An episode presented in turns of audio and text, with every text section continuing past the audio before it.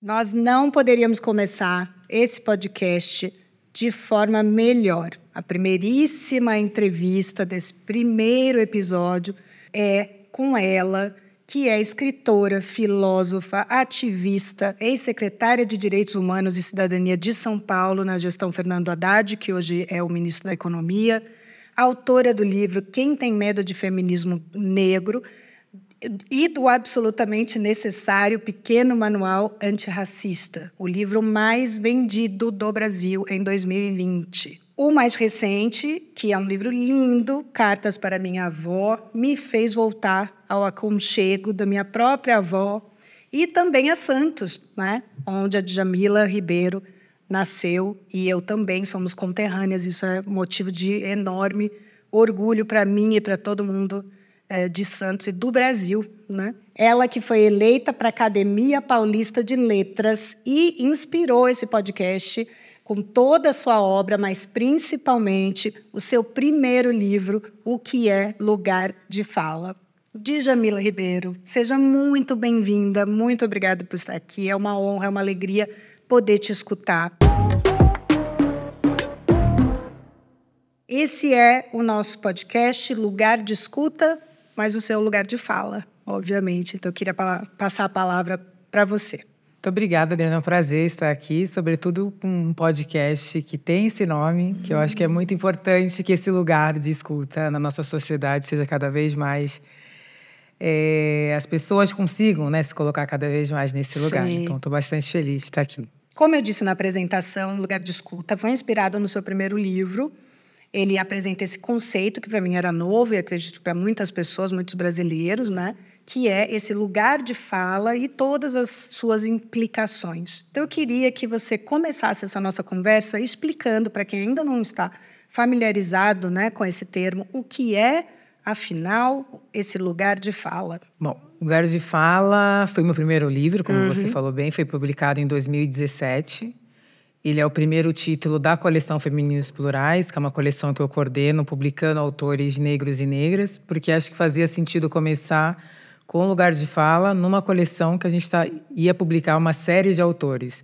E agora a gente já chegou no 14º título. Uau! Publicando homens e mulheres, negros e negras porque era justamente falar desse lugar social, né? Que a gente parte de um lugar social como pessoas negras, uhum. marcado por profundas desigualdades e que faz com que a gente não tenha oportunidades de acesso uhum. a determinados espaços e o que faz também com que as nossas produções não sejam consideradas, justamente porque a gente parte desse lugar, né? Na, na colonização, na escravidão.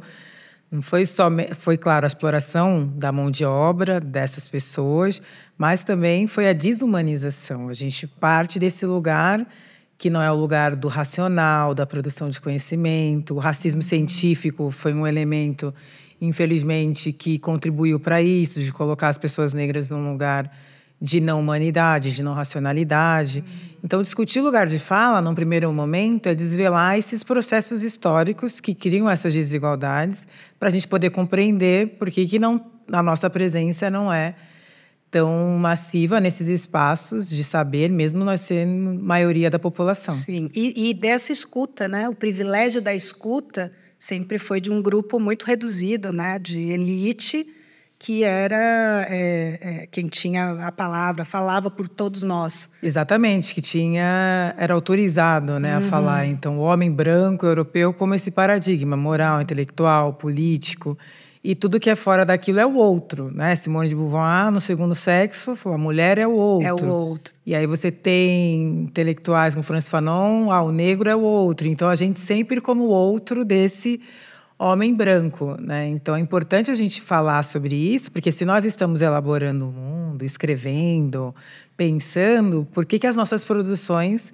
não estão presentes, né? Claro. Eu estudei filosofia na Unifesp, e o que significou estudar somente o pensamento de homens brancos europeus. Ah, então, quando eu quis estudar Simone de Beauvoir no mestrado, a resposta de um professor meu foi Beauvoir, quem é Beauvoir? A mulher do Sartre? Ou seja, colocou ela como outro. Ah, já vivi isso. Dando razão para Beauvoir, né? A mulher como outro. É. Então, acho que o lugar de fala é isso, as pessoas entenderem que não é o que se fala, mas de onde se fala. Porque também com a popularização do conceito, o que é bom, mas traz muitos esvaziamentos. Então, Sim. nas redes sociais, às vezes a gente vê as pessoas falando coisas equivocadas. Sim. Ah, cala a boca nesse lugar de fala. Sim. Você não tem lugar de fala. Quando, na verdade, todo mundo tem lugar de fala. Claro. Os grupos que partem de um lugar do privilégio, né?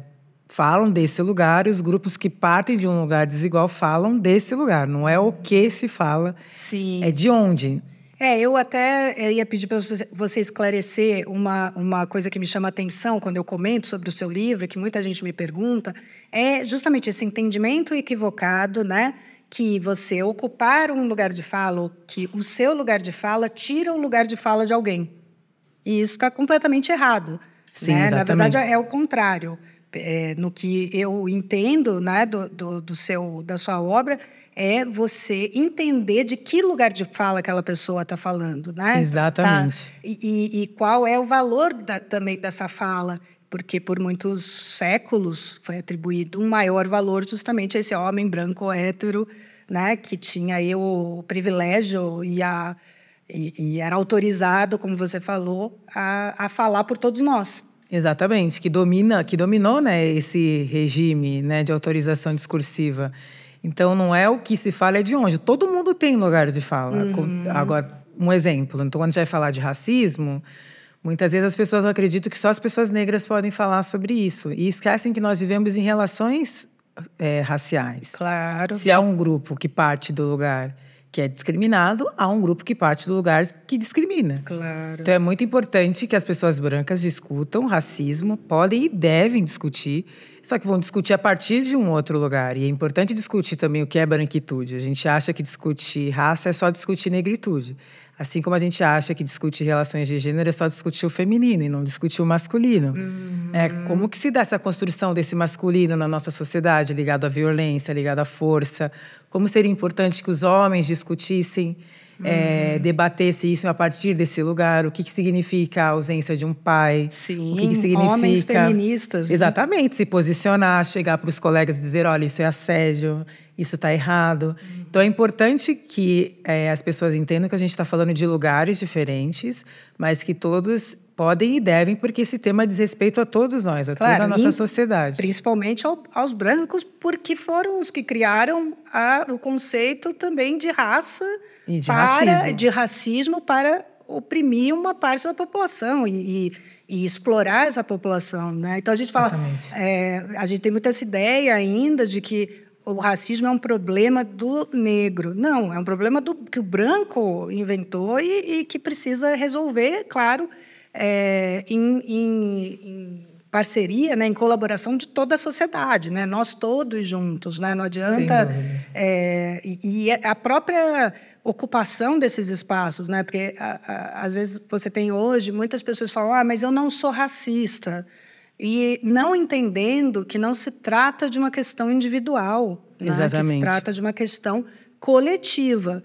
Eu não sou racista, mas se eu frequento lugares só brancos, né? se eu não contesto a branquitude no meu espaço de trabalho, ou no meu, na escola da minha filha, ou uh, nos lugares onde que eu frequento, eu estou, na verdade, sendo ou colaborando, né? Sim, participando, legitimando, legitimando esse, é mais do que colaborando, é legitimando esse esse sistema. Exatamente, porque a pessoa pode até não se entender, mas a sociedade é estruturada dessa forma. Uhum. É, então, por mais que a pessoa branca diga eu não sou racista, ela vive numa sociedade racista. Exatamente. Então, o correto é dizer como que eu posso criar ações para enfrentar esse racismo que é estrutural. Porque, por exemplo, por mais que um homem branco não seja não se entenda como racista, estruturalmente ele vai ganhar 30% a mais que uma mulher branca. Exato. Então, mas se ele é chefe, se ele tem uma empresa, o que, que ele pode fazer para mudar isso dentro do, da empresa dele? Se ele é um gestor público, como é que ele pode propor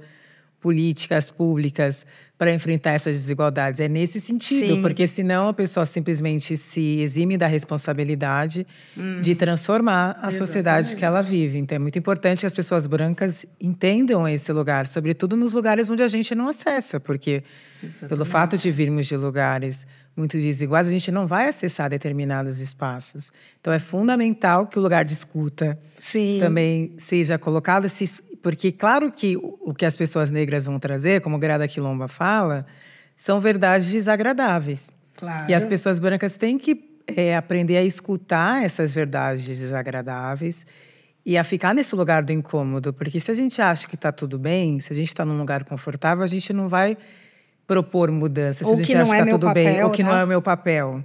Então, sem dúvida nenhuma, o lugar do desconforto ele também ele vem a partir desse momento que a pessoa se coloca para escutar, porque de fato são verdades desagradáveis, desconfortáveis, mas o incômodo como uma mola Sim. propulsora para mudança, porque senão a gente não muda. Quando a gente percebe que a gente foi a pessoa que não sabia disso, quando a gente se pega, nossa, eu já fui a pessoa que falou isso.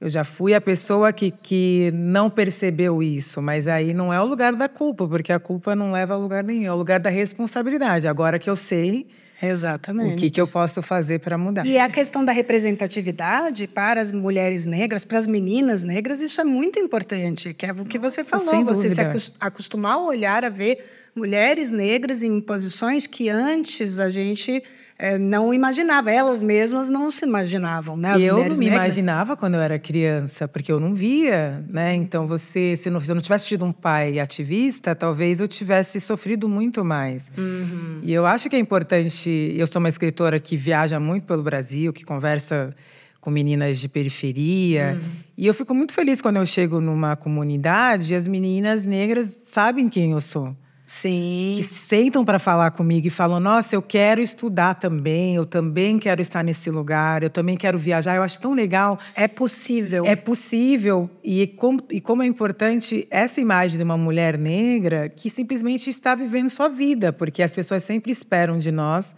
que a gente continue carregando o mundo nas costas, que a gente dê conta de tudo. Às vezes eu estou de férias, as pessoas me escrevem assim: Ah, aconteceu tal coisa, você não vai falar sobre isso? Eu falo: Não. Eu já escrevi meus férias. livros, já tenho um instituto, eu já faço tanta coisa, mas parece que você nunca pode estar num lugar de simplesmente estar vivendo a sua vida, mesmo a gente já fazendo um monte de coisa. Então, volta e meia as pessoas me escrevem, você não vai falar não.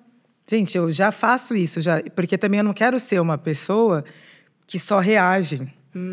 Porque a gente fica muito num lugar só da reação e eu me incomoda esse lugar. Eu acho que a gente não pode só reagir, a gente tem que construir e propor. Por isso que eu coordeno um selo editorial, publico autores negros, eu tenho um instituto, tenho biblioteca, tenho atendimento jurídico, psicológico para pessoas negras. Porque se a gente fica num lugar de quem é, reage, a gente não Sim. transforma. E como é que eu consigo ter um instituto? Como é que eu consigo ter uma coleção? Como é que eu consigo publicar pessoas negras se eu não, se eu não tiver condições de bancar esses Como projetos? você consegue Como que eu- escrever também. Escrever e como né? que eu vou bancar esses projetos? Eu falo, gente, como? Eu vou chegar lá no dono da gráfica e vou falar, ah, então, publica? Não, preciso pagá-lo. Então, eu acho que a gente tem que falar da questão do dinheiro sem tanto tabu. Porque eu não Sim. sou a dona do meio de produção. Eu também sou uma pessoa tentando acessar recursos para manter os meus projetos. Isso não me torna é, uma capitalista. Eu vivo no capitalismo, logo eu preciso encontrar meios de viver nele. Sim. Mas quando são pessoas negras a falar disso, sempre vai para um lugar muito desonesto, eu acho, da crítica. E hoje a gente tem mesmo toda essa luta para que a Disney tivesse princesas negras, né, ou representativas de outras populações. Eu me lembrei agora também de um rapaz que eu entrevistei no Harlem é, sobre a mudança, né, para ele era um entregador, o meu entregador de jornais. A mudança para ele entre o governo Obama e o governo Trump. Trump.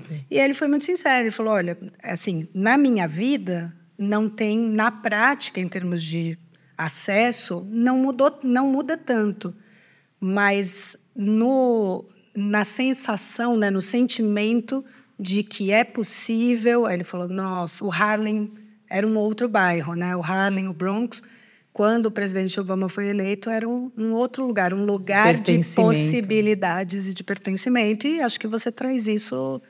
é, Sim, e eu acho que é importante também linkar agora com a questão da GM, né? Porque eu não dirijo. E, e eu acho que nós mulheres, a gente já dirige nossas vidas de muitas maneiras, né? Às vezes dirige a casa, a família, concilia várias coisas, a gente já dirige. Só que tem tantos estereótipos em relação à mulher na direção. Sempre quando a gente imagina um diretor, a gente imagina um homem, Sim. diretor de cinema, um diretor de redação. Então as mulheres nunca ficam nesse lugar de dirigir, apesar de dirigirem. né, muitas das coisas na sociedade. E eu não consegui tirar carta antes. Primeiro que, quando eu fiz 18 anos, eu tinha que trabalhar para ajudar em casa, era muito caro. E depois, com o tempo, aí, mãe, faculdade, mestrado, sempre fui adiando. E essa campanha da GM, eu sou co-criadora dessa campanha, né? Eu escrevi ela, porque é a minha história de uma mulher que já dirige a vida, mas não dirige um carro. E essa realidade de muitas mulheres no Brasil. Né? 35% somente da CNH são de mulheres. Tem milhões de mulheres que não dirigem ou que até tiram a CNH, mas tem medo de dirigir. 33% você falou? 35%. 35%. E é muito legal porque quando eu fui, é, fui dar uma palestra lá e eu falei da campanha, eles adoraram.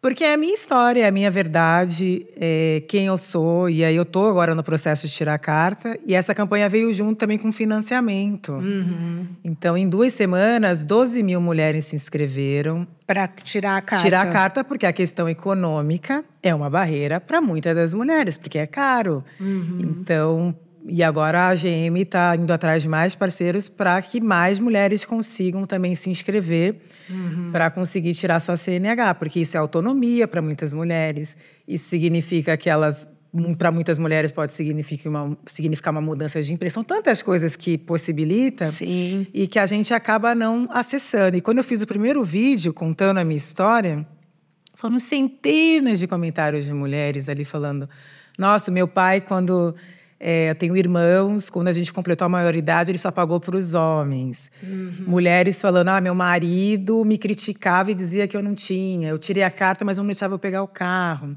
Outras, é, eu não tinha condição de pagar. E eram tantas histórias. Então, acho que Chimamanda falou isso para mim, né, quando a gente estava conversando sobre isso. É que dá para fazer coisas legais a partir de ações como essa. E, e eu gosto de me envolver nisso, assim, quando a gente consegue até porque eu recebo muitas propostas todos os dias de marcas e eu nego 90%, porque eu não sou uma pessoa. Sempre falo isso, né? Eu não sou. Tem pessoas para isso, nada contra, que vai só oferecer um produto. Sim. Para mim, né, quando eu ganhei a Bolsa Prada, eu acho legal mexer com o imaginário, bagunçar o imaginário, desestabilizar esse imaginário. Quando é com a GM, é legal porque essa ação vem com uma campanha coletiva para outras mulheres. Uhum. Eu gosto de me envolver em coisas que têm um significado. E dentro da própria GM também, né, tem esse esforço também de trazer, de levar você para para uh, eh, falar, né? Sim, esse lugar de fala Adriana e de escuta. Quintas, maravilhosa, que me convidou as duas vezes, a rede de diversidade, para também mudar a, ali o ambiente corporativo. E eu acho que a iniciativa privada ela tem também essa obrigação de transformar. A gente, claro que o Estado, né, eu precisa de políticas públicas, sou muito a favor disso do Estado forte, mas as empresas também têm o seu papel e a sua responsabilidade nisso. E que legal que a gente consegue, a partir de ações como essa, falar de estereótipos de gênero, fortalecer economicamente essas mulheres para que elas consigam tirar a CNH, falar sobre o medo, por que, que elas têm medo de dirigir, de onde que esse medo a vem. Pressão. A pressão. Falar de liberdade, falar de autonomia, a partir de uma campanha publicitária. Então, isso é muito legal, porque a, essas marcas têm um poder de mobilização muito grande. Então, para mim, eu estou bem feliz, porque eu também estou nesse processo agora de estudar de fazer a prova Aí, teórica. Como é que tá? Vai, te, vai conseguir tirar a Bom, carta de? Jamila? Como dizem minhas amigas, você já dirige. É Agora verdade. só falta você concluir esse processo, né? E para mim vai ser uma vitória pessoal mesmo, porque eu venho de uma família que as mulheres da minha família não dirigiam, né? Então para mim vai ser legal quebrar com esse ciclo. Minha filha que fez 18 anos já vai partir de um outro lugar de oportunidade. É verdade. E as mulheres realmente, como você falou, né? A gente tem tantas líderes de, de, que lideram a casa e a família, né, já dirigem o, o, destino dos filhos e do, da família toda. E a liderança feminina faz a diferença, né? Que é uma coisa que eu estava percebendo. As mulheres, quando são comprometidas, a liderança delas transforma. É, Jamila, eu achei super é, impactante a forma como a Bárbara Karime, ela é fundadora da primeira escola afrocentrada do Brasil, que fica em Salvador. E numa, uh, numa, num dos cursos que ela dá sobre uh, letramento racial, uma pessoa que é uma negra de pele clara perguntou a ela como é que eu me, me identifico negra, em que momento eu passo a ser uma mulher negra. Uhum. É, e a, a Bárbara respondeu: não é pela cor, é pela dor.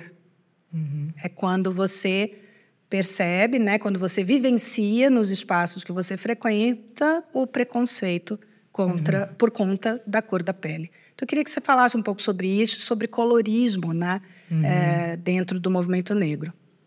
O colorismo, para mim, é um tema muito importante da gente conversar, porque no Brasil a gente está falando de preconceito de raça barra cor.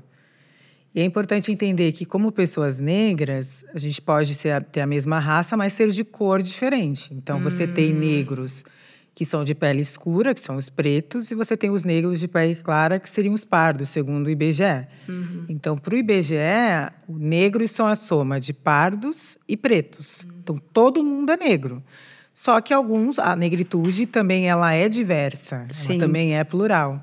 E é muito importante a gente discutir isso. Colorismo foi um termo cunhado por Alice Walker, a escritora, é, justamente para chamar a atenção da própria comunidade é, negra para não utilizar é, esse mecanismo de opressão que foi criado pelas pessoas brancas para nos diferenciar. Uhum. Então, quanto mais claro, mais tolerado se é socialmente. As escolhas que se fazem na publicidade, as escolhas que se fazem, enfim, sempre é, priorizando as pessoas de pele mais clara. Só que a pessoa de pele mais clara, negra, ela não é privilegiada, porque privilégio é só quem é branco. Mas ela vai ter algumas vantagens sociais que as pessoas de pele retinta não vão ter. Viola Davis fala muito disso, Lupita Nyong'o. Então, eu acho que é importante a gente conversar sobre isso, mas é claro, isso não significa de forma alguma negar a negritude de ninguém, mas é só a gente entender que nós partimos de lugares diferentes e que as pessoas negras de pele clara são negras, não tem que ter uma questão em relação a isso, de onde eu pertenço. Não, você é uma pessoa negra. Só que você tem uma vivência diferente das pessoas negras que têm a pele mais escura. Então, acho que isso é uma coisa que não precisava gerar divisão nem confusão. Basta a gente reconhecer essas diferenças e nos unir para enfrentar, de fato, o racismo como uma estrutura. Mas isso não significa que as pessoas não tenham que. Porque muitas vezes a gente escuta, ah, mas somos todos negros. Sim, mas a depender da sua tonalidade, você vai vivenciar uma experiência diferente. Então, por exemplo, eu tenho amigas negras de pele clara que foram se descobrir negras ao longo da vida. Exato. Eu não, desde cedo eu sabia que eu era uma menina negra, até porque não tem como. Na escola apontavam para mim a ah, neguinha do cabelo tal. Desde muito cedo, eu nunca tive essa passabilidade, vamos assim hum. dizer. E que bom que essas minhas amigas, com esse processo de consciência racial, conseguiram se entender como negras. Isso é maravilhoso assim como a minha vivência é outra. Eu tive que ir desenvolvendo uma autoestima uhum. por ser negra. Porque desde criança já sabiam que eu era negra, porque eu sou, como diz Kabengele Munanga, um grande intelectual, os negros indisfarçáveis, desde muito cedo já são apontados. Então a minha vivência foi diferente dessas minhas amigas. Agora, isso significa que elas não passaram por violências? Não, elas também passam. Mas isso significa que a gente tem vivências diferentes e que precisam ser faladas. A gente uhum. não pode ter tabu ou medo de falar sobre elas. São lugar de fala diferente também, Sim, né? de vivência, porque no Brasil não é como nos Estados Unidos, né, que tem a questão mais da origem. Exato. No Brasil é pelo fenótipo.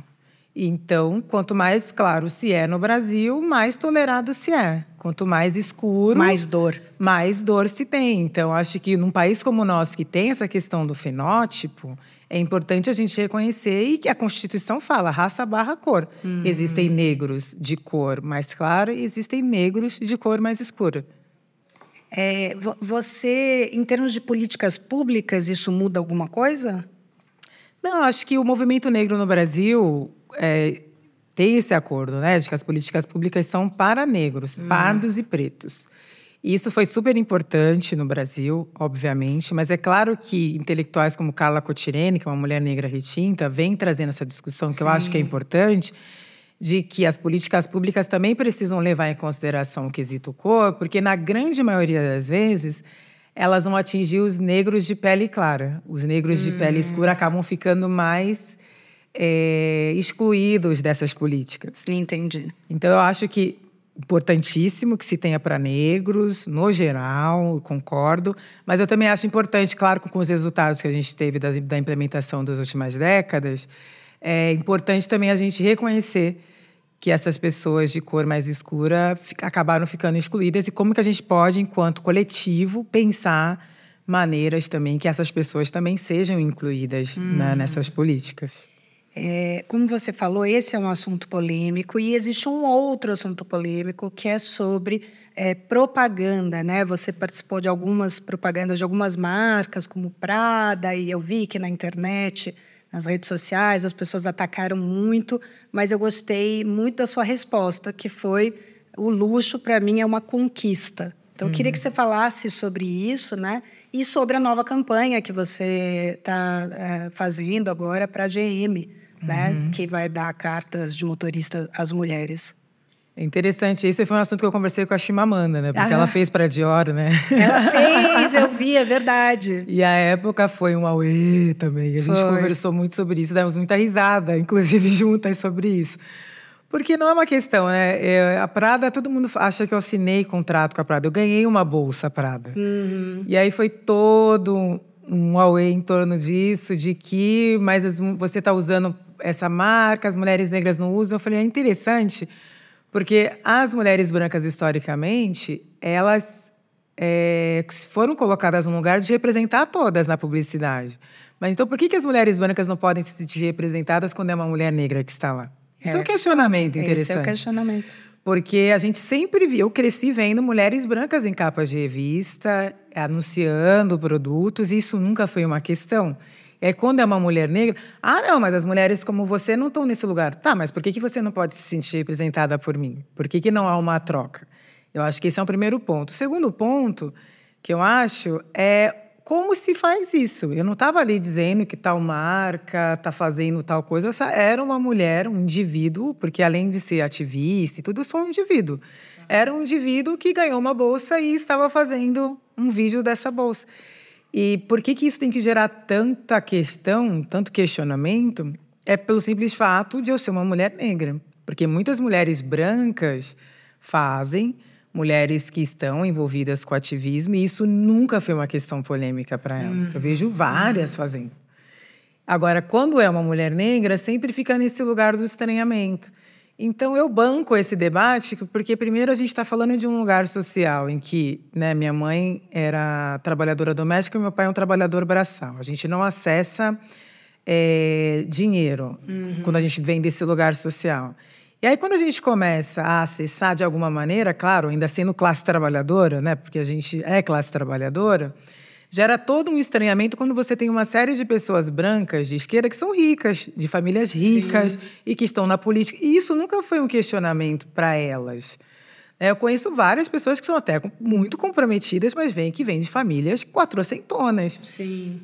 Ninguém vai lá falar para ele, ah, você não pode estar aqui no movimento de esquerda porque você é herdeiro. Uhum. Mas quando é uma mulher negra, ai, mas ela não pode porque ela é... E aí sempre... E acho que é interessante, a branquitude não se questiona. A branquitude não pensa a si mesma, porque quando a gente está falando de é, a economia, a gente está falando quem é que domina? Homens brancos. Sim. Tem cor, tem, tem sexo, é, mas quando são as mulheres negras, gera todo um debate. A Chimamanda foi a mesma coisa. Ela falou: ah, eu não posso ser uma escritora fazendo, e qual é o problema? Isso então, aconteceu então, com pessoas... músicos também, MC, da... negros. começam a ter sempre negros. Negros, como se a gente também não pudesse acessar esses espaços. Então, as pessoas naturalizam o lugar da pobreza para as pessoas negras, não reconhecendo que a pobreza foi um lugar imposto para nós, porque nossos ancestrais, durante quase quatro séculos, construíram a riqueza desse país sem ter acesso a elas. A escravidão foi a base da economia do Brasil. E é por isso que a maioria da população negra é pobre. Porque essa população trabalhou quase quatro séculos sem receber por isso. Sim. Então, como é que a gente vai discutir classe sem discutir raça? Então, gera um questionamento porque as pessoas naturalizam o lugar da mulher negra sempre no lugar da submissão, da subalternidade e nunca num lugar de humanidade. Por isso que gera tanto auê, mas por um outro lado também, eu acho importante dizer, gera muita coisa boa também, porque muita gente fala para mim, mulheres negras falam: "Puxa, que legal, pude me ver num lugar a partir de uma representação positiva. Exatamente. Porque o que as pessoas querem é sempre a representação da mulher negra de cabeça baixa, sofrendo violência, é, enfim, no lugar da pessoa que está ali reivindicando políticas públicas, não no lugar de quem está sentada pensando. Uhum. Então, eu acho que isso, como dizia bem Toni Morrison, isso não é um problema meu com a pessoa. As pessoas brancas que têm que resolver entre elas. Isso não é um problema para mim. Elas que têm que resolver entre elas, por que elas se incomodam quando uma mulher negra não está nessa representação que elas estão acostumadas. É. Então, é... me deixe fora disso. Eu sempre falo, isso é o problema que se vocês estão incomodados, são vocês que têm que resolver. Mas essa é a questão da pluralidade. Exatamente. Né? Porque quanto mais pluralidade, mais se transforma, claro. Né? Exatamente. Né? Outro olhar. Nós conversávamos aqui antes né, do, do início do, da nossa conversa dentro aqui do podcast, é, e eu contava aqui para a Jamila, eu tenho uma filha, uma filha negra de três anos, né?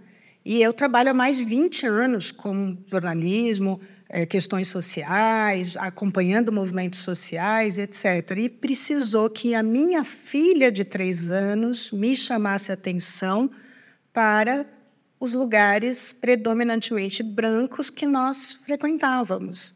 Então, né, a escola, ela com três aninhos, né? Então você vê que é, é, uma, uma coisa que eu achei até bonita, que uma bonita, embora triste, que uma, uma psicóloga negra que com quem a gente é, faz acompanhamento me falou é como o corpo da, da, da, da, mulher negra, mesmo pequena, né, mesmo sendo ainda tem três anos, é um corpo político, porque ele transforma por onde ele passa, né, seja pelo ou incômodo ou pela é, é motivação para que se mude alguma coisa. E isso foi muito assim, minha filha me colocava contra a parede. Por que, que na minha escola só tem pessoas brancas? Né? E é, você também mencionou isso é, antes da gente começar o podcast, a lei de 2003 que obrigou as escolas né, a mudar currículo, a adotar uma educação antirracista. Eu queria que você falasse um pouco sobre essa lei e sobre o papel das escolas que me parece fundamental né, na luta uhum. antirracista.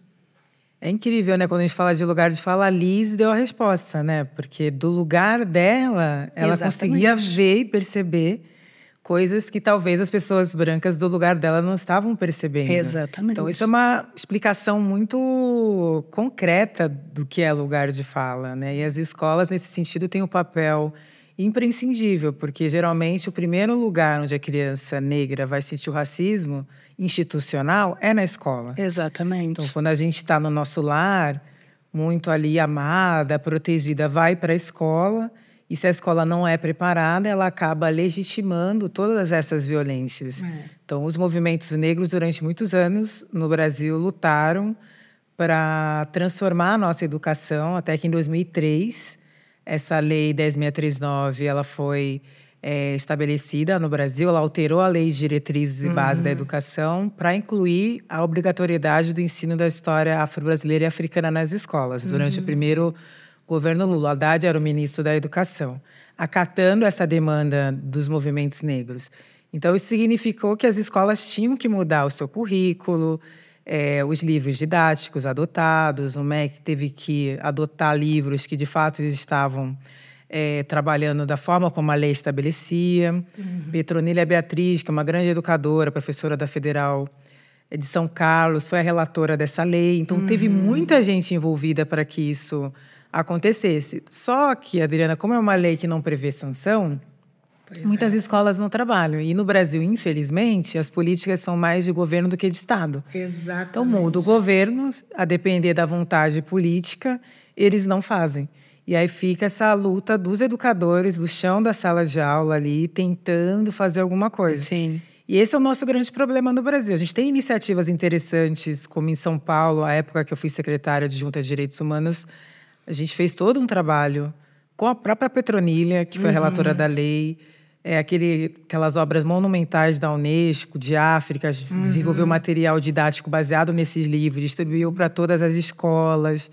Eu participei de formação de professores, porque também tem que formar os Sim. professores, o poder público, porque foram é, educadores que foram formados numa escola em que essas questões não eram trabalhadas. É todo um trabalho, mas aí a gente perde a próxima, a gestão seguinte não trabalha. Não são esse... políticas públicas, são políticas partidárias, de governo. De governo e, e esse é um grande problema. Mas essa lei é bom que as pessoas saibam, porque um pai, uma mãe, um responsável, um avô, pode ir até a escola e cobrar. Sim. Que era isso que eu fazia quando a minha filha era pequena. Essa escola trabalha lei 639 e às vezes eu escutava da diretora pedagógica, que? E eu falava, nossa, essa, essa, escola não sabe. Então é bom também a gente conhecer o instrumento legal até para que a gente consiga cobrar. Porque eu vejo muito também a escola pública, ela é, a gente às vezes fala que a escola pública né, não tem qualidade e tal, mas ela é bem mais vigiada, vamos dizer assim, pelo poder público do que a escola particular. A escola particular, ela depende de concessão. Não é qualquer uhum. um que pode abrir uma escola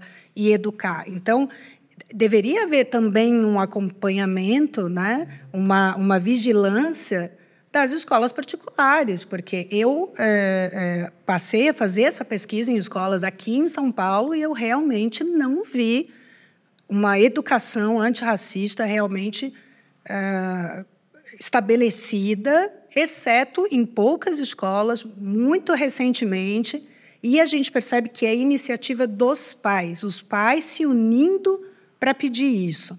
Porque aí também tem uma outra coisa que eu gostaria que você comentasse sobre isso, que eu vejo muito, é quando a gente vai conversar com escolas né, sobre essa questão da luta antirracista, eles, eles recebem isso muito como assim uma ajuda. Ah, mas eu já ajudo, mas eu já não é uma ajuda, né? Uhum. Uma escola dominantemente branca, espaços predominantemente brancos, me parece que são espaços fatalmente menos educativos, né? do que um espaço diverso. A gente aprende na diversidade, nós não somos robôs. Uhum. Nós aprendemos com vivências e lugares de fala, né? ao escutar falas que vêm de lugares diferentes é, do nosso. Então, hoje, eu, eu me pergunto, essas escolas 100% brancas, essas crianças que crescem nesse ambiente, elas vão sair dali e vão trabalhar como? Com três ministros negros hoje que nós temos, né? Com Jamila uh, como uma grande escritora, membro da Academia Paulista uh, de, de, Letras. Então, o, né, como é que a gente muda isso as, e faz com que as pessoas entendam que a pluralidade é uma riqueza? É uma ótima pergunta, até porque as escolas particulares, como você falou muito bem, né, elas receberam concessões para isso e deveriam acompanhar o que, o que foi estabelecido né, na, enquanto acordos coletivos. Uhum. E espaços predominantemente brancos não ajudam, né? Eles têm que ter o compromisso em transformar a sociedade. A gente tem alguns exemplos recentes da pandemia de uhum. escolas antirracistas, como você falou bem, foram iniciativa dos pais e das mães, uhum. de trabalhar isso na escola, de cobrar da escola que tivesse professores negros, porque isso é importante, uhum. para além da mudança do currículo que estabeleceu bolsas de estudos, mas são poucas escolas. Pouquíssimas. E, de fato, deveriam, e como não tem uma fiscalização, Exatamente. então, infelizmente, essas escolas acabam é, trabalhando de uma maneira a somente contemplar uma visão hegemônica de mundo. Exatamente. E isso é ruim para todo mundo, porque como que essas crianças, você falou muito bem, vão sair de lá e depois vão aprender a lidar com um mundo cada vez mais diverso. Claro, quando a gente porque esse fala... movimento não tem volta, né? Não tem volta. E quando a gente fala de diversidade, eu gosto muito também do que Grada Quilomba traz no seu livro Memórias da Plantação, que ela fala assim: é, a pessoa, o homem branco olha para mim e diz: ah, você é diferente de mim. Só que ele também é diferente de mim. Nós somos mutuamente Sim. diferentes. É necessário, inclusive, questionar essa norma da qual eu difiro, porque quem define ele o se que é põe... é diferente? Exatamente. E reconhecer a diversidade é tão somente reconhecer uma pluralidade que já existe na sociedade. Claro, exatamente. As pessoas negras existem, mulheres, pessoas LGBT. Já é uma, uma pluralidade existente. Então, a diversidade é tão somente o reconhecimento dessa pluralidade. Porque às vezes as pessoas pensam, ah, agora a gente tem que falar de diversidade. Não, a sociedade brasileira ela já é diversa. Super. Né? Se a gente vai para o norte do Brasil, é um Brasil. Se a gente vai para o nordeste, é outro Brasil. Se a gente vai para o sul, é outro Brasil. São vários Brasis dentro desse Brasil. Então, a gente só está tão somente aumentando, ampliando essa lente para reconhecer o que já existe. Uhum. E um, hoje a gente vê, por exemplo, empresas que às vezes fazem uma campanha que dá problema, porque foi preconceituosa por algum motivo. Na hora a gente fala, bom, a equipe não era diversa. Exatamente. Então, um grupo homogêneo tem muito mais dificuldade de dar conta, de pensar coisas por uma, por uma sociedade cada vez mais plural. Exatamente. E aí, às vezes, eles perdem dinheiro porque não implementaram diversidade nas uhum. empresas, porque sempre são as pessoas dos mesmos lugares, que vieram do mesmo lugar social. Então é muito importante que a gente continue cobrando uhum. e que as pessoas entendam que isso não é favor, uhum. que isso não é ser politicamente correto. Não é ajuda. Não é ajuda. Que é tão somente a gente trabalhar para que amplie a visão de mundo das pessoas Exatamente. e das crianças. Porque se eu leio somente pessoas, uma, uma pessoa branca, só lê pessoas como ela, ela tem uma visão de mundo muito restrita da sociedade. Agora, se ela lê pessoas indígenas, se ela lê mulheres quilombolas, ela vai ter uma visão de mundo muito mais rica Isso. e que vai ser bom para todo mundo. Ela vai ter um olhar que ela vai conseguir reconhecer a humanidade, ela vai conseguir trocar, reconhecer a alteridade. E é melhor para a sociedade como um todo. Uma formação muito melhor. Uma né? formação muitíssimo melhor. A pluralidade, a diversidade do Brasil é uma das nossas maiores riquezas. Né? Exatamente. Se a gente pensar nos povos indígenas, eram 300 etnias, culturas diferentes, línguas. Línguas diferentes. E é, mesmo a população negra que foi escravizada no Brasil, Jamila, você fala no seu livro, né? É, que como eles foram unidos num bolo, né, pessoas uhum. negras, né, quando na verdade eles vinham de partes diferentes da África, de é, reinos, né, Sim. que é, haviam diferentes, comunidades diferentes, com também línguas diversas, culturas diversas, né, que também foram objetificados, né, nesse bolo de essa falar homogeneização, essa homogeneização, né? que é bem a visão colonial, né? Os negros, como se nós fôssemos todos iguais. Os índios, né? Os índios. O que fazem também com as mulheres, as mulheres. Então, tudo aquilo que não é homem branco hétero, os outros é colocado nesse balaio, como se nós fôssemos todos iguais, não tivéssemos individualidade, não fôssemos diferentes. E isso faz com que as pessoas é, reproduz um racismo a partir dessa lógica é, colonial muitas vezes, como Sim. por exemplo é, ver uma pessoa negra, por exemplo, tocando, não sei, violino. Ah, nossa, um negro tocando violino? Qual o problema? Se a, a música é um patrimônio da humanidade. Exatamente. Aí, uma menina, minha filha, quando era criança, jogava futsal num time de meninos, porque na idade dela não tinha feminino.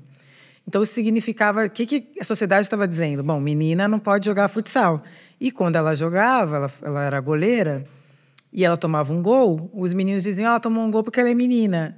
Quando qualquer pessoa tomaria gol. Então, quando a minha filha ia para o campeonato, chegava, eu levava, não tinha vestiário para ela, eu tinha que improvisar um lugar uhum. para trocá-la.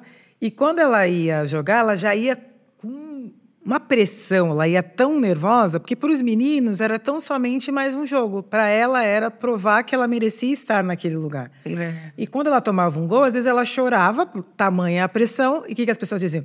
Tá vendo? Menina no futsal tá chorando. Mas ninguém estava percebendo toda a pressão que estava por trás de uma menina ter que jogar num time masculino e como ela tinha que se provar o tempo inteiro coisas que os meninos não precisavam se provar. Exatamente. Então é muito importante as pessoas também entenderem esse lugar e essa lógica da homogeneização, ela é muito violenta porque ela também não quer reconhecer a diferença entre nós, como se todos nós pessoas negras tivéssemos que pensar igual como se a gente não pudesse discordar entre si. E a cultura, né? A Você cultura. simplesmente ignora quanto que a gente perdeu, perdeu. no Brasil de história né, e de cultura dos povos uh, que vieram da África, dos povos indígenas, dos povos originários, é, de outras comunidades tradicionais que a gente vai vai se perdendo, se né? perdendo. Nossa, é uma pena. E, e você, a própria a Chimamanda, né, que Sim. você mediou o, a, a, quando ela veio ao Brasil, a, o evento da Ler, né? Sim é, no ano passado, a Chimamanda ela fala quando, quando ela era pequena como ela reproduzia nas brincadeiras o que ela lia nos livros que eram tinham personagens só brancos e moravam em lugares que havia neve e, e ela re, queria reproduzir isso morando na Nigéria, né? É, sendo que a Nigéria não tinha, não nevava, né? Era completamente as frutas eram diferentes. Então a descoberta que ela fez da riqueza da próprio país dela quando ela passou a ler os, quando ela descobriu que havia autores negros. Exatamente. E isso é muito importante, é realmente é, é uma riqueza, e isso é importante que as pessoas entendam a diversidade é uma riqueza, né? Um ambiente predominantemente branco é fatalmente pobre, mais uhum. pobre do que um ambiente que tenha diversidade social também, né? Sim, e que essa diversidade seja respeitada, não simplesmente figurativa, Exato. muitas vezes, e que a gente também se coloque nesse lugar de aprendiz, de escuta, porque como é rico, né, quando a gente aprende. Eu lembro que quando eu lancei a coleção, no começo a gente só lançou autor de São Paulo, porque a gente não tinha dinheiro, a gente chamou os amigos mais próximos. Mas quando eu fui ao Piauí, fui para Teresina e a gente convidou uma autora de lá, eu descobri um outro Brasil. Eu descobri Sim. Esperança Garcia, que foi considerada a primeira advogada né, do Brasil negra. Aí você fui para o Maranhão, aí descobri no Maranhão a riqueza cultural do Maranhão, o tambor de Minas, e aí o reggae, Sim. No Maranhão, o reggae é super popular. O Maranhão é o único lugar fora da Jamaica que tem o Museu do Reggae. Aí eu fui para o Acre. E aí eu aprendi. Então, assim, e é muito bonito isso da gente se colocar nesse lugar de escuta uhum. para aprender, para conhecer o quanto que eu desconhecia das realidades é, do norte do país. De, e por mais que eu seja uma mulher negra, a realidade da, do povo negro amazônico é diferente da, das pessoas negras que estão aqui no Sudeste. Em São Paulo, na cidade? São Paulo, na cidade, interior? no interior, no campo. Quando a gente publicou o livro Mulheres Quilombolas, o quanto que eu aprendi com a história daquelas mulheres. Eu acho que é muito importante a gente se colocar nesse lugar de escuta, porque isso amplia a nossa visão de mundo e a gente começa a valorizar essa riqueza de fato, da gente também aprender a escutar, porque quem sempre foi autorizado a falar tem dificuldade de escutar. Uhum. E aí, no primeiro incômodo, já quer falar. E eu falo, não, fique em silêncio, porque todos nós tivemos que aprender. Eu sempre dou esse exemplo. Quando eu fui para é, Belém pela primeira vez, em 2015, participar de um evento, eu estava na mesa com uma pesquisadora lá de Belém do Pará, uhum. e eu estava falando, ah, não, porque o norte, o norte, o norte. Num dado momento, ela me interrompeu e falou, olha, Jamila, com todo respeito, você está falando o norte. Você está falando de Belém, de Manaus, do Acre. De onde você está falando? Porque quando você fala de onde você vem, você não fala o Sudeste, você fala São Paulo. Você não se marca como sudestina e você está me marcando como nortista. Mas que norte é esse que você está falando? Na hora eu levei um choque, eu falei, gente, realmente não sei do que eu estou falando. É, e o que, que eu fui fazer? Fui aprender, fui escutar. Fui ouvir as mulheres negras do Pará, fui fazer eventos lá, fui entender e falar: nossa, realmente eu era uma ignorante nesse assunto, não conhecia nada, e que bom que agora eu estou conhecendo. Então, acho que esse exercício de humildade, ele também é muito importante para a gente poder estabelecer um exercício de escuta de qualidade. De escuta ativa. E, e eu queria que você falasse da, da, infância em Santos, um pouco da sua infância, como é que foi, né? É, a gente nasceu a Adriana também na, na, nessa mesma cidade, em Santos, e a gente estava comentando sobre é, Santos ter sido uma cidade muito de, de, que marcou vários momentos do Brasil, né, em políticas públicas. E hoje está muito, é, enfim, a própria arquitetura, né, está muito descaracterizada, des, uh, né, do que a gente conheceu na infância. Santos, eu tenho muitas memórias boas, mas voltar a Santos, que eu gosto de voltar, é sempre um choque, né? Porque a cidade se transformou totalmente. Né? Acho que é importante as pessoas saberem. Eu sempre falo para meus amigos, né? Vocês descem a serra e acham que Santos é só o lugar da praia. Uhum. E não conhecem a história, né? Santos teve uma política pioneira em relação a HIV/AIDS. Santos teve uma política de saúde importante com as policlínicas. É, saúde mental. Saúde mental. Na cultura também. O Sesc de Santos é incrível quando tem o Mirado, o festival de teatro lá em Santos, da América Latina. Vão grupos de vários lugares da América do Sul. Santos tem uma, uma tradição interessante na cultura, na Sim, saúde, música na música. Também. Só que, infelizmente, a cidade que já foi considerada cidade vermelha, né, foi se tornando uma cidade muito conservadora. E como você é. disse muito bem, a arquitetura acho que vai acompanhando esse pensamento. Parece, né? Porque é. a gente vê a transformação na cidade, né? Como você uh, ignora ou destrói o, o velho para construir algo novo que se acredita ser moderno. Exatamente. Né? E, e, depois a gente vai uh, quer conhecer lugares com história, né? Imagina o Porto de Santos, Porto, maior porto, porto da América Latina.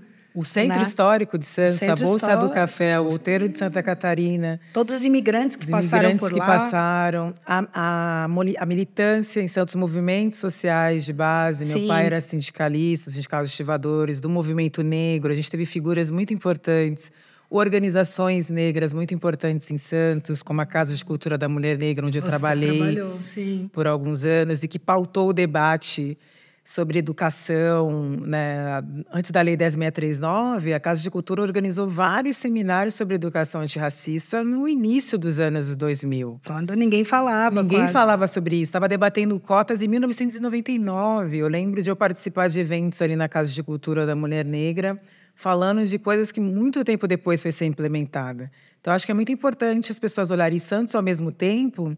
Não é esse lugar que as pessoas pensam, né, que é só das férias. Santos tem a zona noroeste, Sim. que é uma região mais empobrecida da cidade. Santos tem a maior favela de palafitas do Brasil, que é o dique da Vila Gilda. Há uns anos atrás eu fiz um trabalho ali de reportagem, a, entrevistando as mulheres do dique da Vila Gilda, que vivem em palafitas em condições absolutamente desumanas, indignas. Então é muito importante também virar esse olhar de conhecer a cidade, que é uma cidade de muitos trabalhadores, os morros de Santos. Uhum. Então acho que é, conhecer essa história é importante. A gente também é, questionar para onde essa cidade está indo, infelizmente e essa visão de gentrificação, de apagamento de tantas coisas históricas na cidade, como que essa juventude santista talvez nem conheçam muito da história da própria cidade, que teve vários quilombos também sim, em Santos. Sim. Existem pessoas que eu conheço até hoje lá, Augusta França, que é uma lutadora ali da cidade, que ela faz todo um, um passeio pela, pelos pontos negros da cidade de Santos, mostrando Uhum. para as pessoas aqui foi um quilombo, e como que as pessoas ficam surpresas porque elas desconhecem. Então, tem muita gente ainda fazendo coisa boa. Eu tenho uma conexão ainda com a cidade, de estar próxima ainda dessa militância, que foi a militância que me formou. Sim. Eu sempre volto, eu participo de eventos ali, porque o pessoal ali está resistindo. É uma resistência, A porque há um processo de apagamento, de destruição do passado, mesmo na arquitetura que se revela mais visível na arquitetura, Exatamente. mas que é muito forte desse, desse passado. E, e até o, o- você me chamou muita atenção para isso no seu livro, Djamila, do apagamento da história eh, dos negros que vieram para o Brasil e que a gente na escola só, só conhece eh, eles como escravos, como se não, não existissem antes e nem depois, né? E não são escravos, são pessoas que tinham um passado, não é? Sim, que tinha e história. Foram, tinham história. E a gente, por que que houve, né? Como é que a gente fala em democracia racial quando a gente, o nosso currículo escolar nos conta eh, uma parte só que é o lado do colonizador, né? Que a gente aprende sobre a população negra na escola. Como dizia o Walter Benjamin, né? a história é contada pelo ponto de vista dos vencedores. Né? E se a gente não contar a história a contrapelo, ele vai dizer os vencedores nunca cessam de vencer. E acho que essa que é a grande questão. Né? Depois, o Brasil foi o último país das Américas a abolir a escravidão. Isso é muito importante de ser dito. E depois a Lei Áurea ela tem um parágrafo, está extinta a escravidão. E essa lei não veio acompanhada de políticas públicas de reparação para a população negra. Então, imagina o que é trabalhar quase quatro séculos, forçadamente, e depois acaba a escravidão e não se tem nenhum tipo de política para incluir a população negra na sociedade. Pelo contrário. Pelo contrário, se incentiva a vinda dos imigrantes europeus para cumprir essa política do branqueamento, porque acreditava-se que negros representavam atraso. E, claro, vieram em condições difíceis, mas não vieram como escravizados. E muitas pessoas não desconhecem que esse- muitos desses europeus receberam terras do Estado brasileiro. Exato, sim. Que muitos intelectuais negros vão dizer que é um dos primeiros atos de ação afirmativa. Então, o que a gente chama de Para colônia. Colônia italiana, colônia alemã, colônia portuguesa. Sim. E a população negra não recebeu nada, é quando começa o processo de favelização, porque que que as- onde eles iam morar? E que é a realidade até hoje. Então, a escravidão não é algo do passado, a escravidão é algo que estrutura as desigualdades no nosso país. É, e aí, quando a gente vai lutar por cotas muitos tempo, muito tempo depois, muitos descendentes desses imigrantes europeus foram contra sem saber que os ancestrais deles também foram Tiveram beneficiados. Cota. Então é muito importante conhecer a história, né? E muito. o mito da democracia racial que vem no pós-abolição também não é à toa. Uhum. Então, é uma maneira do Estado brasileiro não se responsabilizar por reparar todos esses séculos de exploração econômica da população Sim. negra. Porque se eu reconheço, eu tenho que reparar. Então, vamos dizer que não existe, foi deliberado, e isso atrasou demais o avanço da população negra. Os movimentos negros foram fundamentais em refutar esse mito para que o Estado brasileiro se reconhecesse um Estado racista, para a partir disso poder criar políticas públicas para reparar a população negra por esse holocausto negro Sim. de quase quatro séculos que foi a escravidão. E são políticas que são absurdamente recentes.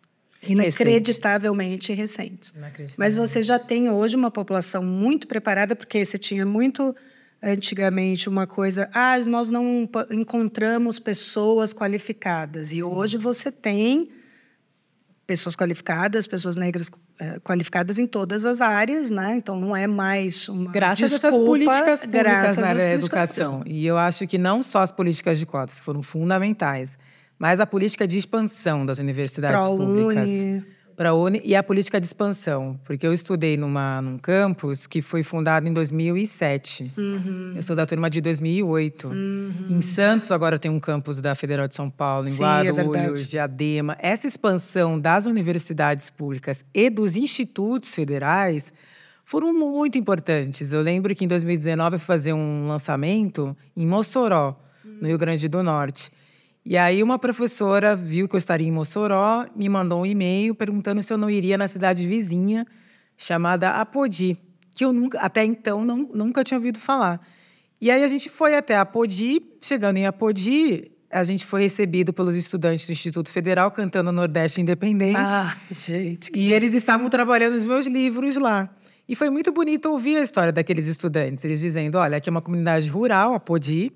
Antes não tinha esse Instituto Federal, com ensino médio e profissionalizante, é, os estudantes tinham que ir para a capital, para Natal, para estudar. Então, significava que tinha um número muito grande de estudantes que não conseguia concluir o ensino médio porque tinha que ir para a capital. E como aquele instituto, no interior do Rio Grande do Norte, possibilitou que aquela comunidade de Apodi tivesse acesso a uma educação pública de qualidade e assim pudesse sonhar em pleitear a universidade. Então, é muito importante quando a gente fala das ações afirmativas, inegavelmente, que eu sou uma defensora, mas aliada a essas políticas de expansão, Sim. que foram fundamentais para aumentar o, número de oportunidades para esses jovens no interior. Uhum. De cidades, não só na capital, mas no interior. Quando você tem um campus da Universidade é, da Unilab, que é da integração né, da, dos países africanos em cidades no interior da Bahia. Sim. Quando você tem campos. Então, essa expansão ela foi muito importante para para a educação pública. E eu sou fruto dessas políticas de expansão das universidades públicas. Sim. Eu acho muito importante da gente reconhecer o quanto que isso quebra ciclos de exclusão. Que é a universidade chegando onde a população está, onde a maioria está, né? E que as empresas muitas vezes não chegam e quando abrem vagas dizem: "Ah, mas não tive candidatos negros ou indígenas". Talvez porque você esteja procurando no lugar errado, Sim. né? Porque não chega e é muito importante, como você falou, da universidade. A gente vê muitos sotaques né, no, em, em várias áreas que é tão legal. E a gente muda as vidas mesmo, né? É. Porque o ciclo do trabalho doméstico ele foi quebrado na minha geração. E eu sou a primeira pessoa da minha família a ter acesso à universidade. Então, as políticas públicas, elas quebram com esses ciclos e nos dão, de fato, oportunidades. Porque o debate não é sobre capacidade. Não. Capacidade todos nós temos. O debate é sobre oportunidades. E quando essas oportunidades vêm isso muda, porque hoje a minha filha, eu fui estudar, ela já tinha três anos, defendi o mestrado, ela já tinha sete. Mas o quanto o fato de eu ter estudado possibilita que hoje Sim. ela parta de uma outra realidade, que foi diferente da minha, da minha mãe, da minha avó, da minha bisavó e assim por diante. Exatamente. Jamila, eu sei que o nosso tempo está acabando, de tantos assuntos que, que eu podia ficar conversando aqui com você, te ouvindo por muito, muito tempo. mas eu queria saber, assim, de, do que a gente conversou, do, do seu papel na sociedade, da sua luta, o que, que você gostaria realmente que as pessoas escutassem, uh, que a, a, abrissem realmente, né, parassem, não, não só para ouvir, mas para escutar, com o objetivo de compreender uh, essa, essa luta e essa necessidade de, de transformação do Brasil. Eu acho que é justamente o nome desse podcast, entender a importância do lugar da escuta e não ter medo do que vai escutar. E aí aprender a lidar com essas verdades desagradáveis, incômodas que vêm quando a gente se coloca nesse lugar. Porque é muito importante que a gente. Eu, por exemplo, fui criada numa sociedade homofóbica, então durante muito tempo na minha vida eu reproduzi isso. Então eu tive que aprender. Todo mundo pode Todo aprender. Mundo. E eu gosto de falar isso no, porque o lugar da escuta ele vem, é, ele é ligado à empatia, mas não a empatia nessa visão que as pessoas pensam que empatia é se colocar no lugar do outro. Eu não acredito nessa construção de empatia, porque eu nunca vou saber, Adriana, como uma mulher heterossexual, o que, que é de ter medo de apresentar a pessoa que eu amo para minha família, Sim. o que é ter medo de ser expulsa de casa, é, eu tenho amigas lésbicas que elas têm códigos quando elas andam na rua, que elas têm que soltar a mão da companheira, porque elas têm medo, às vezes, um, um cara olhou estranho. Eu não sei o que é isso, porque eu sempre me relacionei com homens. Então, como é que eu vou dizer que é só me colocar no lugar do outro e ir para casa? Então, eu entendo a empatia como uma construção intelectual, como um processo que eu tenho que começar escutando. Eu fui aprender como? Escutando que as mulheres lésbicas tinham de dizer, os homens gays. Eu fui ler sobre. Então exige de você um empenho, exato, um trabalho. Eu tive que matar o opressor dentro de mim. Eu tive que entender que muitas vezes eu fui a pessoa que produziu aquilo e que eu fui agente de dor para essas pessoas. Eu tenho que admitir isso. Porque aí, quando eu vou entendendo a empatia como uma construção política, uma construção intelectual que orienta a minha prática política, eu entendo a empatia como uma construção intelectual e política. Sim. Aí eu consigo entender que eu quero ser agente de transformação e não mais agente de dor. Então eu terminaria dizendo isso. Esse lugar da escuta ele vem acompanhado com um processo que vai exigir empenho, esforço seu, que não vai ser fácil, que muitas vezes você vai se chocar, vai ser difícil, mas não há outro caminho possível. E essa empatia ela passa necessariamente por a gente escutar, por a gente ler, por a gente assistir outras coisas, para a gente compreender. Aceitar, né? Aceitar, porque aí isso orienta, aí você vai saber o que fazer. Exato. Quando você entende que essa escuta vem acompanhada de todo esse processo que vai exigir de você empenho e esforço. Jamila, muito obrigada agora também como mãe por ser representatividade para minha filha, por ser é motivo de orgulho para a gente e, e para todos os brasileiros. Obrigada, Helena, Foi um prazer.